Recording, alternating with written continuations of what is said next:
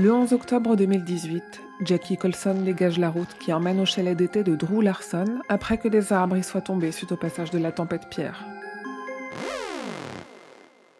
Drew en entend parler et décide d'aller aider. Professeur de littérature américaine et britannique, Drew Larson est aussi un auteur de fiction qui a réussi à publier des nouvelles, mais depuis 20 ans, il ne réussit à terminer aucun roman.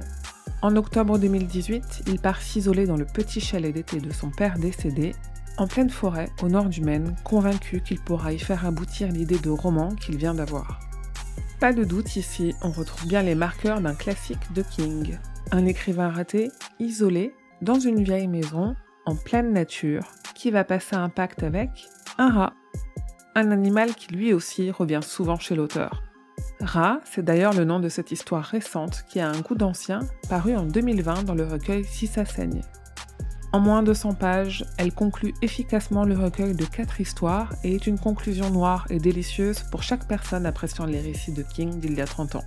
Difficile de croire que cette histoire n'ait pas été écrite à la même période que La part des ténèbres, et pourtant, s'il vous fallait une histoire pour vous prouver que King sait toujours écrire des nouvelles dans la pure tradition de ses premiers récits horrifiques, venez à la rencontre de ce rat pas comme les autres.